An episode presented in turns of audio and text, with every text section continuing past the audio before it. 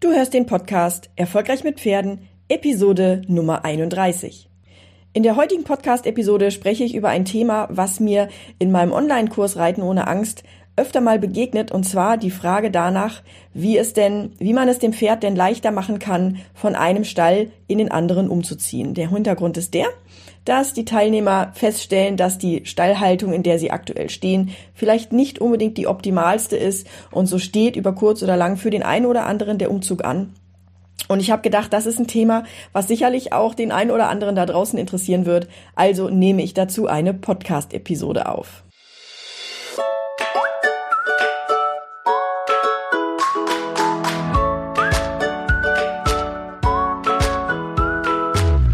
Herzlich willkommen zu Erfolgreich mit Pferden.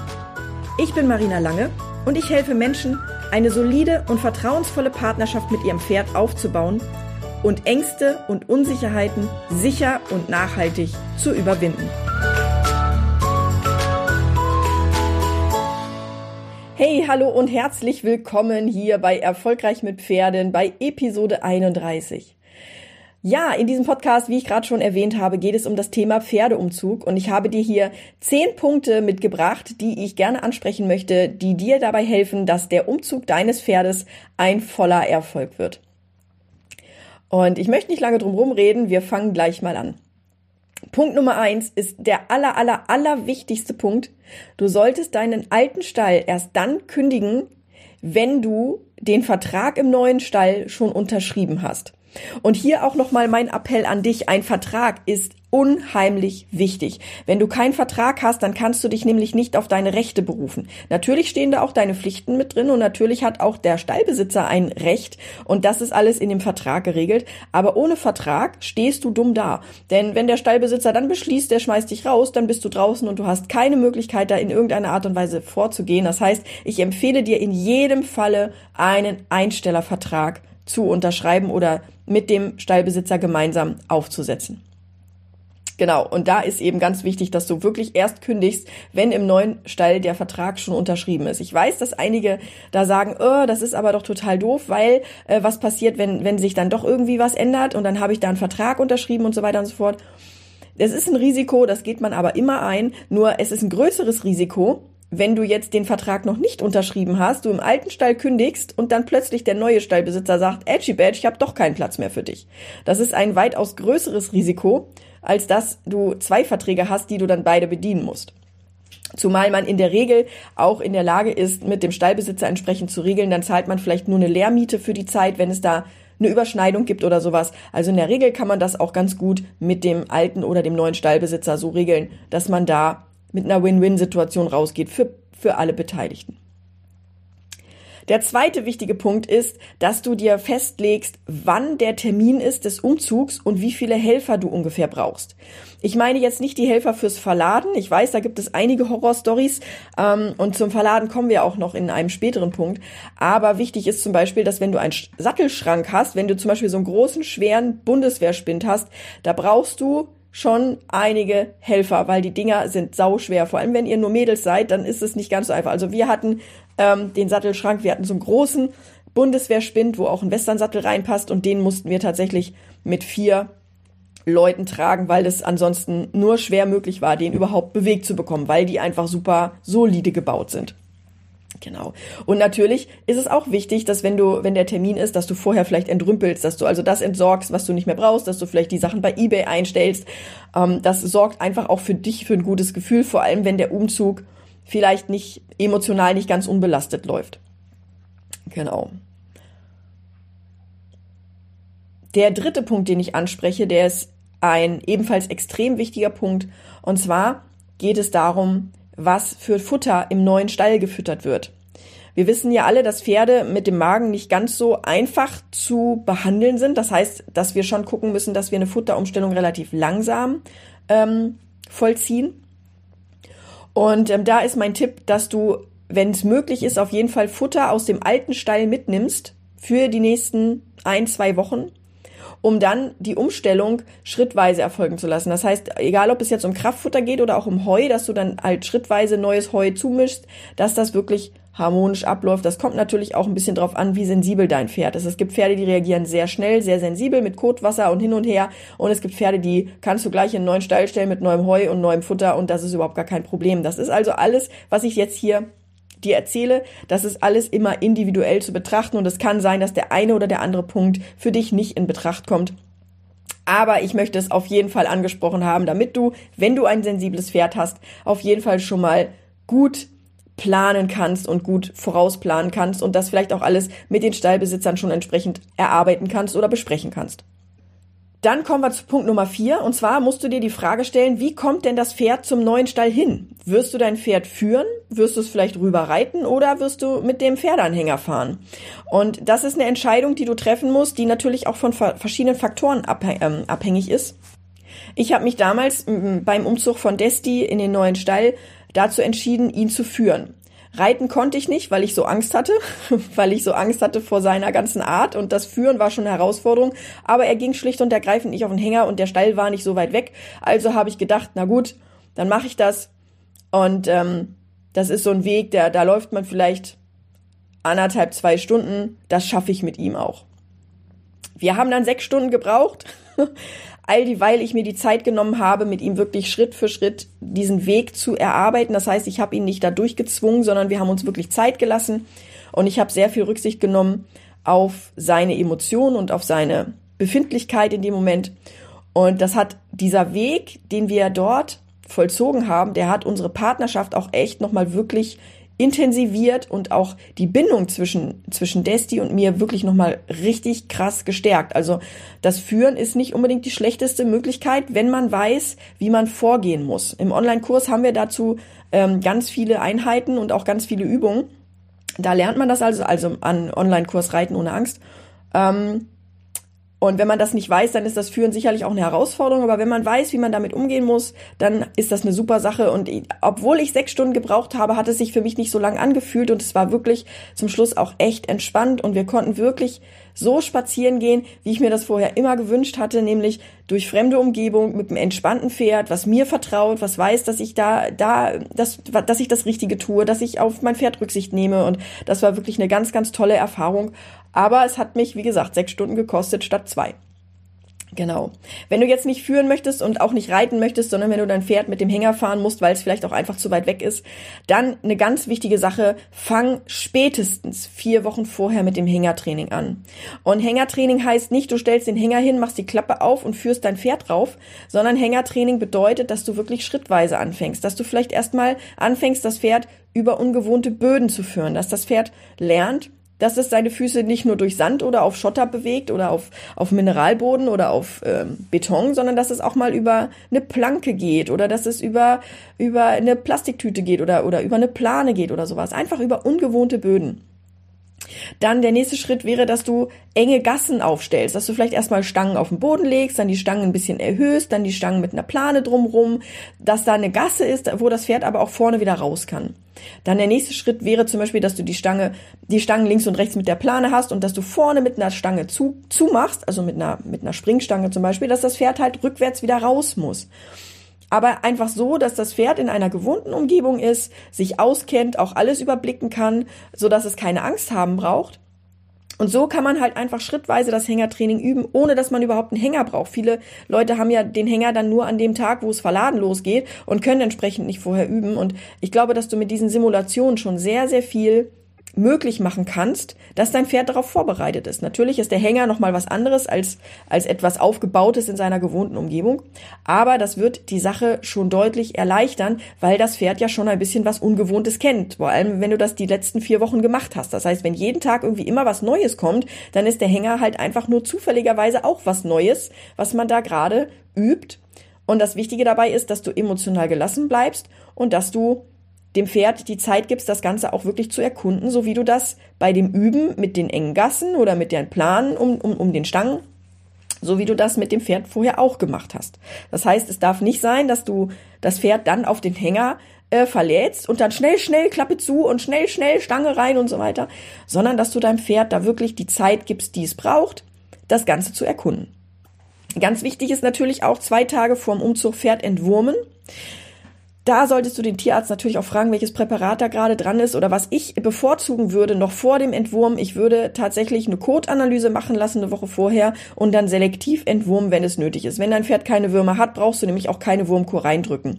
Das ist zwar ein bisschen teurer, wenn dein Pferd Würmer hat, ähm, oder wenn dein Pferd verwurmt ist, sagen wir es mal so, Würmer hat ja jedes Pferd, aber wenn dein Pferd tatsächlich verwurmt ist, also wenn die Wurmpopulation zu hoch ist, dann ist das zwar ein bisschen teurer, weil du dann zusätzlich noch entwurmen musst, aber es ist pferdeschonender, wenn du weißt, alles klar, mein Pferd hat gar keine Würmer. Kommen wir zu Punkt Nummer 5, die Fahrt. Wenn du dich entschieden hast, mit dem Hänger zu fahren, dann ist es wichtig, dass du, wenn du mit dem Hänger fährst, dass du langsam und vorsichtig fährst. Und zwar ist es so, dass jedes Schwanken für das Pferd eine Herausforderung ist in dem Hänger, weil es nämlich geradeaus steht und nicht diagonal in der Regel. Wenn du einen diagonalen Hänger dir leihen kannst oder wenn du sogar einen besitzt, dann ist das super, weil das Pferd sich dann nämlich besser ausbalancieren kann, weil es schräg steht und nicht gerade. Das bedeutet, wenn ich sage langsam und vorsichtig, bedeutet das vor allem in den Kurven, weil in den Kurven wirkt die Zentrifugalkraft. Das ist das, was du vielleicht kennst, wenn du einen Eimer schleuderst und das Wasser bleibt da drin, wenn du einen Eimer mit Wasser anfängst im Kreis zu schleudern und die und das Wasser bleibt da drin. Oder was du vielleicht auch kennst, wenn du mal ähm, schneller um die Kurve fährst, dass du selber dann nach rechts oder nach links gedrückt wirst. Das ist die Zentri Zentrifugalkraft. Und wenn du langsam um die Kurve fährst, dann wirkt die nicht so stark. Und das Pferd, musst du dir vorstellen, ist einfach größer und schwerer. Das heißt, da wirkt die Kraft natürlich viel stärker als bei uns. Beim Anfahren und Bremsen ist es ebenfalls der Punkt, dass du da bitte langsam das Pedal betätigst, weil da haben wir die Zentripetalkraft. Ja, und die drückt dein Pferd genauso nach hinten oder vorne, wie wir das kennen, wenn wir mal stark beschleunigen im Auto oder wenn wir im Flugzeug sitzen. Wenn, ich weiß nicht, ob du das kennst, wenn du schon mal geflogen bist.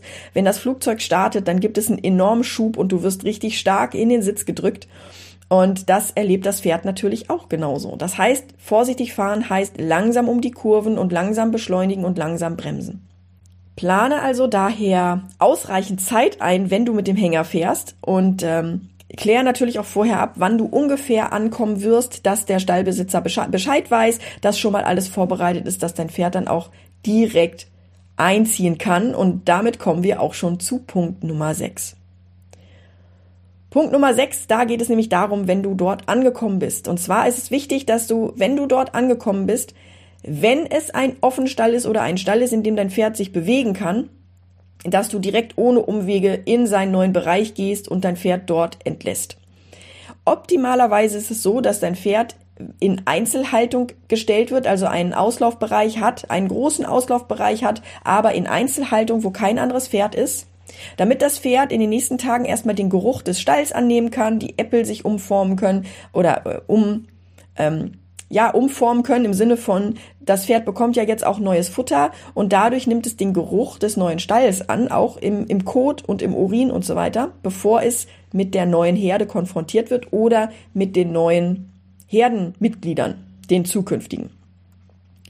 Ich habe das in vier Phasen eingeteilt und äh, die möchte ich dir jetzt gerne einmal vorstellen.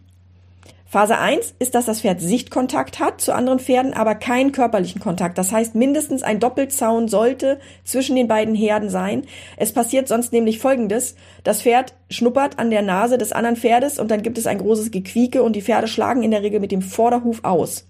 Und wenn dann da nur ein Zaun drinne ist oder ein Zaun zwischen den beiden Herden ist, dann kann es passieren, dass das Pferd mit dem Huf im Zaun hängt oder auch auf der anderen Seite eins der Herde im Zaun hängt. Und dann ist das ziemlich ungünstig, weil dann kann im Zweifelsfall der ganze Zaun kaputt reißen und das bedeutet wirklich Stress für alle Beteiligten. Das heißt, Sichtkontakt, aber keinen körperlichen Kontakt in Phase 1. Da würde ich auch tatsächlich circa drei Tage, vielleicht sogar fünf Tage ansetzen, dass das Pferd wirklich auch einmal vom Stoffwechsel her umgearbeitet ist und ähm, den Geruch auch wirklich gut angenommen hat. Und dann kommt Phase 2. In Phase 2 haben wir den Sicht- und den Nasenkontakt, möglichst erstmal mit einem rangniedrigen Pferd. Das heißt, ähm, vielleicht kann man auch das zweite Pferd dazustellen oder daneben stellen, auch wieder mit einem Zaun dazwischen, aber erstmal mit einem rangniedrigen Pferd. Da würde ich auch zwei Tage Zeit geben ungefähr bis dann Phase 3 ähm, eintritt, nämlich dass man das Pferd mit einem rangniedrigen Pferd zusammenstellt. Phase 4 bedeutet dann das Pferd schrittweise mit den anderen Pferden integrieren, bis die Herde vollständig ist. Da kann man die Reihenfolge machen von Rang niedrig zu Rang hoch. Und ähm, was ich aber sage, wenn wir, wenn, wenn dort ein Pferd in der Herde ist, was eher rüpelig ist, dann ist es manchmal auch besser, wenn man das Pferd mit diesem ranghohen, meistens auch ranghohen Pferd ähm, als erstes zu integrieren, weil wenn der Herdenchef sagt, okay, das ist in Ordnung, der darf mit rein, dann lassen die anderen Herdenmitglieder den in der Regel auch in Ruhe. Ganz wichtig bei der Integration zu anderen Pferden ist, dass die hinteren Hufeisen entfernt werden sollten. Und zwar bei allen Pferden, damit die Verletzungsgefahr möglichst gering gehalten wird. Ja, weil Pferde da in der Regel ja mit den Hinterhufen austreten und das ist einfach, das, das kann einfach Verletzungen verursachen, die stärker sind, als wenn es mit dem Barhuf Huf getroffen wird, das Pferd.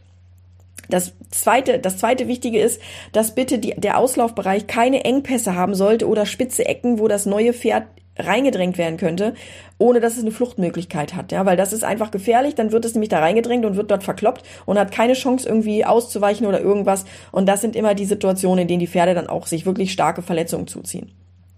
Und der dritte wichtige Punkt bei der Herdenintegration ist natürlich, dass ausreichend Fressplätze vorhanden sind, sodass sich alle Pferde auch wirklich aus dem Weg gehen können. Und ähm, da meine ich auch ausreichend Fressplätze mit Abstand, weil es kann passieren, dass wenn du irgendwie eine, eine Rundraufe hast mit 16 Plätzen und du hast nur 10 Pferde, dann kann man ja sagen, auch da sind ja genug Fressplätze dran. Aber wenn die, wenn das Pferd gar nicht so weit an den, an den Fressplatz ran darf, dann kommt es auch nicht an einen der 16 Fressplätze dran, selbst wenn noch Platz wäre. Ja, das heißt, es wäre gut, wenn dann eine zweite oder sogar dritte Heuraufe möglichst weit weg ist, dass sie wirklich weit auseinander sind, dass das Pferd eine Chance hat, dass wenn die Herde pilgert von, von Raufe zu Raufe, dass es dann irgendwo auch ein bisschen Heu ergattert. Punkt Nummer sieben. Nach ungefähr zwei bis sechs Monaten sollte das Pferd etwa in der neuen Herde eingelebt sein. Das heißt, das dauert tatsächlich bei vielen Pferden relativ lange und so lange solltest du deinem Pferd auch Zeit geben. Diese Herdenintegration ist nicht zu unterschätzen, einfach weil Pferde, gerade weil sie ja nicht in einer natürlichen Herde aufwachsen, also sprich in die Herde reingeboren wurden, sondern weil sie dort halt ja, künstlich hinzugefügt wurden, braucht es eine Zeit, bis man sich wirklich ja, eingegroovt hat mit seiner Herde, bis man seinen Rang gefunden hat. Wobei ich hier auch nochmal betonen möchte, es geht natürlich nicht um eine absolute Rangordnung, sondern die ist immer, ähm, die ist immer immer unterschiedlich, aber es ist schon so, dass das Pferd sich irgendwie einordnen muss und auch verstehen muss, wer hat hier das Sagen oder wer hat hier öfter mal das Sagen oder bei wem kann ich das Sagen haben. Und das dauert tatsächlich etwa zwei bis sechs Monate. Wenn du jetzt neue Orte am Hof erkunden möchtest, und jetzt sprechen wir wirklich nur von artgerechter Haltung. Das heißt, wenn dein Pferd wirklich auch ausreichend Auslauf hat und Sozialkontakt und so weiter, dann empfehle ich dir, das möglichst nicht innerhalb der ersten zwei Wochen zu machen, ähm, dass du neue Bereiche am Hof erkundest, also sprich, dass du dein Pferd aus der Herde rausholst und dann zum Putzplatz gehst oder zum Reitplatz oder zu, zur Reithalle oder schon mal ins Gelände oder sowas, dass du ihm da wirklich erstmal Zeit gibst. Und wenn du das anfangen möchtest, dann auch nur schrittweise. Ich habe im Online-Kurs Reiten ohne Angst eine bestimmte Technik dafür, die nennt sich ARW. Bei der ist es wichtig, dass das Pferd zeigen darf, bis wohin es sich sicher fühlt und auch bereit ist mitzugehen. Aber die Voraussetzung, wie gesagt, ist dafür, dass das Pferd in seiner Haltung ausreichend Bewegung und Sozialkontakt hat. Klar, wenn das Pferd in der Box steht und sonst keinen Auslauf hat, dann ist es natürlich wichtig, dass du irgendwie es schaffst, dein Pferd zu bewegen und dann sollte es zumindest ähm, die Möglichkeit haben, auch mal zu rennen und auch mal zu buckeln und zu bocken. Das heißt auch nicht nur kontrollierte Bewegungen in Form von Reiten, sondern tatsächlich auch mal laufen lassen. Einfach laufen lassen. Ich glaube, das ist sowieso das Wichtigste fürs, fürs Pferd als Fluchttier.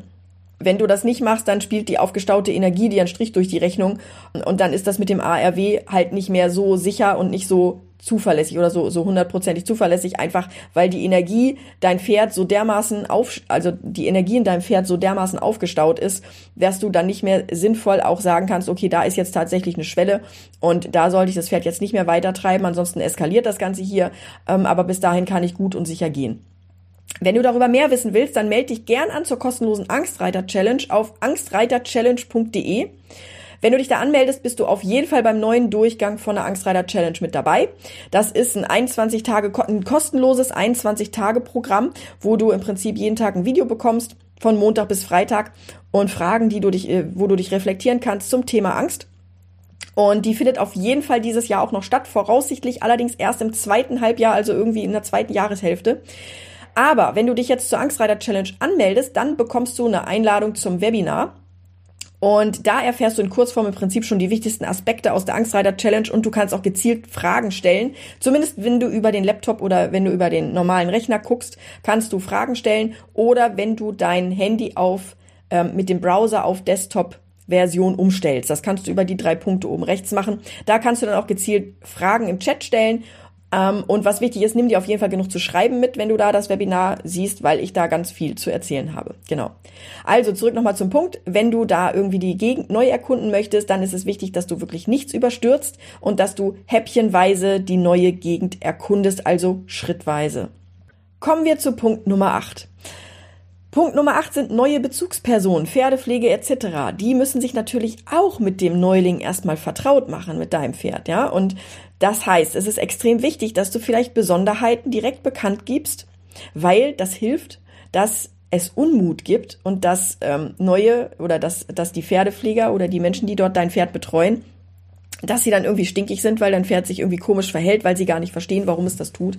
Das heißt, da wäre es wichtig, dass du wirklich auch sagst, hier, äh, Leute, passt mal auf, der hat die Eigenart, dass er, was weiß ich, ähm, wenn man mit, mit Futter kommt, dass er immer die Ohren anlegt, aber er macht nichts und wenn der das tut, dann ist es wichtig, dass sie ihn einmal ein bisschen rückwärts schickt, dann weiß er alles klar, er muss respektvoll sein und dann funktioniert das auch. Dann kommen wir zu Punkt Nummer 9. Eine ganz, ganz wichtige Sache, die ganz oft vergessen wird, ist, dass der neue Stallbesitzer und auch die anderen Einsteller unbedingt deine Telefonnummer haben sollten und auch von deinem Hufpfleger oder Hufschmied und von deinem Tierarzt. Und ganz wichtig ist natürlich auch, dass, im, dass, dass du klären musst, was im Notfall zu tun ist, wenn du mal nicht erreichbar bist. Ich weiß, dass das eher selten vorkommt, aber es ist tatsächlich wichtig, dass du das ansprichst, damit einfach ja, für alle Notfälle gesorgt ist und zeitnah gehandelt werden kann und nicht jemand erst versucht, zwei Stunden dich zu erreichen, während dein Pferd da rumkoligt und irgendwie äh, da schon längst Hilfe äh, hätte geholt werden können oder das Pferd in die Klinik gefahren werden können. Aber dazu ist es halt wichtig, dass, dass das abgeklärt wird, was im Notfall zu tun ist tatsächlich. Ja, der letzte und aus meiner Sicht elementar wichtigste Punkt ist, dass du dich bei den anderen Einstellern vorstellst und dass du Kontakte knüpfst. Und da ist ganz wichtig, weil ich weiß, dass es ganz oft steht und fällt, ob man sich in einem Stall wohlfühlt oder nicht, und zwar du als Person, dass es, dass es wichtig ist, ob ihr gleiche Interessen habt oder nicht. Halte dich am besten an die Tipps, die ich in der Podcast-Episode 30 zum Thema Bindung gebe. Da geht es natürlich eher um Bindung zwischen Kind und Pferd, aber das kann man natürlich auch auf andere Menschen beziehen. Also wenn du die noch nicht gehört hast, dann hör dir die Podcast-Episode 30 nochmal an und dann bist du auch in der Lage, neue Freunde zu gewinnen im neuen Stall und dann wird das Ganze eine super tolle Sache. Ja, ich hoffe, dass dir die zehn Punkte jetzt hier ein bisschen weitergeholfen haben und ich hoffe, dass du deinen Umzug jetzt mit meiner Hilfe auch äh, gelingen lässt und dass du in deinem neuen Stall glücklich wirst, dass dein Pferd glücklich wird, dass alle Beteiligten gut miteinander klarkommt, dass du, dass du ähm, ja dich mit den anderen Einstellern verstehst und dass es einfach eine ganz, ganz tolle Zeit werden wird. Das wünsche ich dir, weil in der Regel ist es ja so, dass man umzieht, weil man sich eine Verbesserung erhofft ähm, und da wünsche ich dir natürlich alles Beste dafür, dass das auch so klappt, dass du so wie du dir das vorstellst und ähm, ja, genau, wenn du noch Fragen hast, dann schreib mir gerne eine E-Mail an info at erfolgreichmitpferden.de oder komm in unsere Facebook-Gruppe, das kannst du auch gerne machen. Den Link dazu packe ich mit in die Show Notes unter erfolgreichmitpferden.de slash 31. Da findest du die Show Notes, da findest du die Links zur Episode, da findest du auch die Anmeldemöglichkeit zur Angstreiter Challenge, wenn du jetzt nicht auf angstreiterchallenge.de gehen möchtest. Wie gesagt, das Ganze ist kostenlos und wird voraussichtlich im zweiten Halbjahr starten, also in der zweiten Jahreshälfte starten. Und ich freue mich auf jeden Fall auf dich. Und äh, ja, dann hören wir uns in der nächsten Podcast-Episode wieder. Mach's gut, tschüss!